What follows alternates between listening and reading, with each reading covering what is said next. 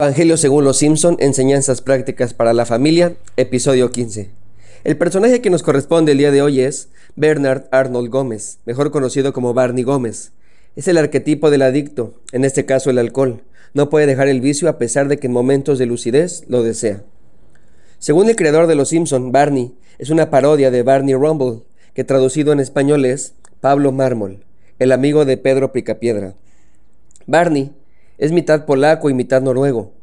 Su padre, Arnie, murió en un accidente durante un desfile y su madre trabaja en la marina. El origen de su alcoholismo es debido a Homero. Barney está a punto de ingresar a Harvard y Homero le invita una cerveza. Le dice que su papá se durmió y que la pruebe. Este le dice, no sé, tengo examen mañana. Homero le convence diciendo, tengo dos palabras para ti, no divagues. Él contesta, bueno, solo una, pero déjame en paz. Cuando le da el primer sorbo, Pasan unos segundos y se bebe toda la lata, y su rostro cambia, dando a entender que allí comenzó su problema con la bebida. A pesar de que es un borracho y de que lo podríamos descalificar como un parásito de la sociedad, Barney tiene una voz increíble. Él formó parte del cuarteto llamado Los Borbotones, que es una sátira de los Beatles. Homero, Apu y el director Skinner lo escuchan cantando en el baño de la taberna de Moe y le invitan a ser parte del grupo. Una vez más, la buena nueva de los Simpson es, si él pudo, nosotros podemos. ¿Cuál es tu talento? ¿Cuál es nuestro talento? Todos, absolutamente todos, hasta el ser más despreciable que conozcamos, tiene un talento. Todos tenemos un don. Permítame definir el concepto de don. Se trata de un regalo otorgado por Dios. Es algo bueno que poseemos por la gracia de Dios. También le podemos llamar talento. Hay quienes hacen una distinción entre el talento que es lo que aprendes y adquieres por ti mismo, y don, que según ellos es lo que Dios te regala. Pero si somos honestos en nuestra interpretación de la Biblia, pensar así es una falacia. Miren, la palabra talento en la Biblia solo se usa para una medida de valor económico. No era una moneda en sí misma, es una medida que ayudaba a cuantificar el valor del oro, la plata u otro material. En la parábola de los talentos, el Señor Jesús lo usa como una referencia a algo que Dios nos da. Así que no hay por qué hacer una distinción entre talento y don. Son conceptos idénticos que hace referencia a un regalo de parte de Dios. Así que todo lo que Dios nos da es un don o talento. Y en esta definición cabe mucho. La vida misma, la vista, el caminar, disfrutar, la carrera que estudiamos, tener una casa, el aire, el sol, el amor, la amistad, el trabajo, tal vez un mentor, una iglesia y por supuesto la familia. Me encanta decirlo cada vez que puedo. Nadie elige a su familia. Nadie en este mundo escoge en qué familia nacer. Si hubiera sido así, sin duda yo hubiera elegido a Carlos Slim, a Bill Gates, o a Steve Jobs, o a Jeff Bezos, o cualquier otro multimillonario. Dios es el que elige, no nos pregunta. Su decisión es totalmente arbitraria. Deben saber que por mucho tiempo yo no veía a mi familia como un don de parte de Dios. Es más, estaba molesto con Dios por haberme puesto en esa familia. Me pregunté mucho tiempo, ¿por qué me puso en esa familia que estaba tan fragmentada? Dios sabía que mi familia iba a ser disfuncional, ¿por qué me puso ahí? Mi papá engañó a mi mamá. Yo tenía exactamente cinco años y los recuerdos son tan vívidos que los recuerdo como si fuera ayer. Mi mamá me llevó a ver a mi papá a su trabajo Supongo que ella sospechaba algo y necesitaba una molitilla emocional, y ese fui yo.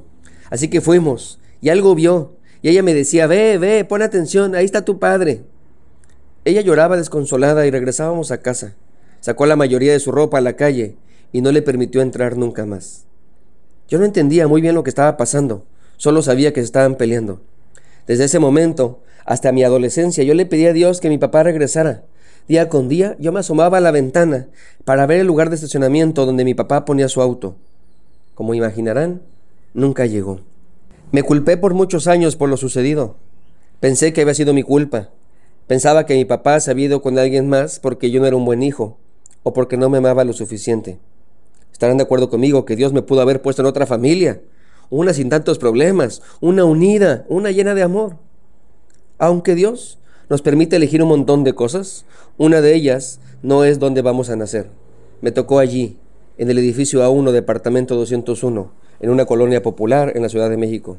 ¿Por qué no Alemania? ¿Por qué no Estados Unidos? ¿Por qué no Argentina, che? Me tocó desde muy pequeño el rol de papá. Yo era el hermano mayor, así que mi mamá se recargó mucho en mí. Me gustaría decirles que fui el más responsable, pero no es así. No fui buen hermano y no pude con el rol de papá sustituto. Me dolía mucho ver cómo otros sí tenían su familia completa, y en apariencia todo funcionaba bien. No podía entender por qué mi familia era un don de Dios. No podía entender cómo es que esto que se llamaba familia, este lugar que había tocado nacer, era un regalo de parte de Dios. Las cosas se agravaron más adelante. No me da tiempo de contarles todos mis traumas, pero mi mamá entró en una depresión crónica. Llegó a no querer saber nada. Llegó a no trabajar, a no hacer absolutamente nada. Solo se la pasaba en la cama acostada o en la computadora. Yo tenía 17 años. Yo no sabía qué hacer. Recuerdo muy bien que ese día en la iglesia, al leer el Evangelio, se citó la siguiente parábola. Porque el reino de los cielos es como un hombre que yéndose lejos llamó a sus siervos y les entregó sus bienes. A uno dio cinco talentos, a otro dos y a otro uno, cada uno conforme a su capacidad. Y luego se fue lejos. Y el que había recibido cinco talentos fue y negoció con ellos y ganó otros cinco talentos. Asimismo el que había recibido dos ganó también otros dos. Pero el que había recibido uno fue y cavó en tierra y escondió el dinero de su señor. Después de mucho tiempo vino el señor de aquellos siervos y arregló cuentas con ellos. Y llegando, el que había recibido cinco talentos, trajo otros cinco talentos, diciendo, Señor, cinco talentos me entregaste, aquí tienes, he ganado otros cinco talentos sobre ellos. Y su señor le dijo, Bien, buen siervo y fiel, sobre poco has sido fiel, sobre mucho te pondré. Entra en el gozo de tu Señor. Llegando también el que había recibido dos talentos, dijo, Señor, dos talentos me entregaste, aquí tienes, he ganado otros dos talentos sobre ellos. Su Señor le dijo, bien, buen siervo y fiel, sobre poco has sido fiel, sobre mucho te pondré. Entra en el gozo de tu Señor. Pero llegando también el que había recibido un talento, dijo, Señor, te conocía que eres un hombre duro, que ciegas donde no sembraste y recoges donde no esparciste, por lo cual tuve miedo y fui y escondí tu talento en la tierra aquí tienes lo que es tuyo. Respondiendo su señor, le dijo, siervo malo y negligente, sabías que ciego donde no sembré y que recojo donde no esparcí. Por tanto, debías haber dado mi dinero a los banqueros y al venir yo hubiera recibido lo que es mío con los intereses. Quitadle, pues, el talento y dadlo al que tiene diez talentos, porque el que tiene le será dado y tendrá más, y el que no tiene, aun lo que tiene le será quitado. Y al siervo inútil, echadle en las tinieblas de afuera, allí será el lloro y el crujir de dientes. Después de escuchar esa parábola, yo le dije a Dios ese día, yo no quiero ser un siervo inútil. Si esta es la familia que me tocó, si este es el talento que me has dado, yo haré lo que me toca. Así que entré a trabajar una encuestadora de política. El sueldo era muy mínimo, pero me aceptaron a pesar de no tener la mayoría de edad. Aún recuerdo el nombre de la empresa, Opinión Profesional. Pagaban semanalmente y cuando llegó el primer pago, lo primero que hice fue hablarle a mi primo para decirle que me hiciera el favor de llevarme a la central de abastos. Lo hizo en un topaz rojo, aún lo recuerdo. Fuimos, y cuando regresé a casa, llegué yo con jamón, queso, salchichas, pan, fruta y verduras. No compré mucho porque no tenía mucho dinero, pero me había gastado absolutamente todo. Fui a la habitación de mi mamá y le dije, no te preocupes mamá, Dios nos va a ayudar. Ese acto de amor, o al ver que no era suficiente, no lo sé, hizo que mi mamá despertara del letargo. Lloró y me abrazó y me dijo, gracias hijito. También me regañó y me dijo que le hubiera avisado que compré puras tonterías. Mi familia nunca fue perfecta, pero yo hice lo que me tocaba. Desde que conocí a Dios, he tratado de vivir pensando que Dios me pedirá cuentas. Me arrepiento de un montón de cosas, pero Dios me sigue cambiando. Así que decidí invertir en mi familia. Nunca paré de trabajar. Le daba a mi mamá el 80% de mi salario, 10% era para mis pasajes y el otro 10% era para Dios. No soy quien para decir que lo he hecho bien, pero te puedo decir que Dios me ha dado más. No desperdiciemos como Barney nuestro talento. Invirtamos en nuestra familia. Dios nos las dio. Dios te bendiga. Soy el pastor Alex Cunillé y estaré orando por ti.